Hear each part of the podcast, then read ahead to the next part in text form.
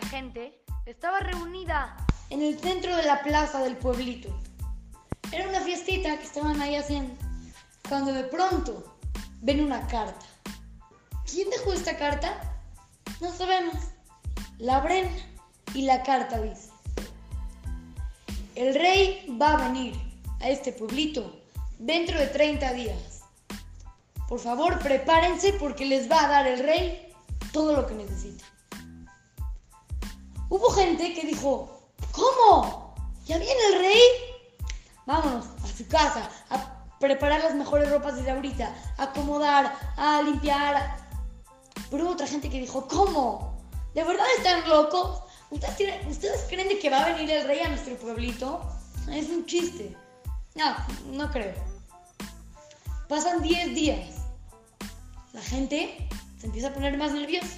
Pero otra gente se sigue burlando de estos que están preparándose. Llega el día número 30. La mitad del pueblito está en la entrada, esperando que llegue el rey. Llega el mediodía y el rey no llegaba. Y algunos dijeron, ya, seguro no. Se regresaron muy desalentados, ya sentían muy desilusionados. Y estos le decían, ya ves, yo te dije, yo te dije, ¿para qué no me haces caso?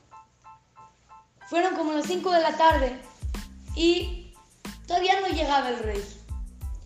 Ya, la gente se empezó a desesperar, se empezaron a ir y ya, quedaban cuatro familias ahí en la entrada. Llegó la noche y en ese momento se empiezan a escuchar cómo llegaba el rey. Todo el carruaje, todos los sirvientes. Estaban llegando con el rey y solamente lo recibieron estas cuatro familias.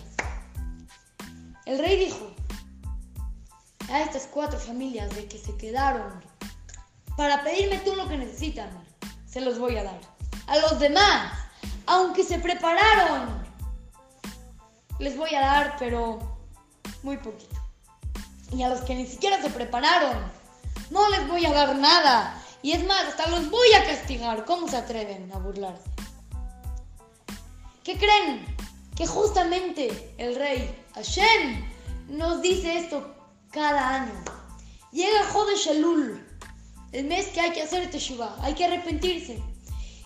Y nos da 30 días del mes para empezar a arrepentirnos de todos nuestros malos pecados, de cada cosa que cometimos mal. Nos empezamos a arrepentir durante esos 30 días.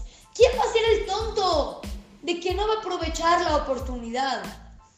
Nosotros hay que aprovechar la oportunidad, no hay que ser tontos, hay que aprovechar la oportunidad para cada vez acercarnos más a Boreolam y que Él nos mande cuando llegue Rosh Hashanah y Yom Kippur todo lo que necesitemos.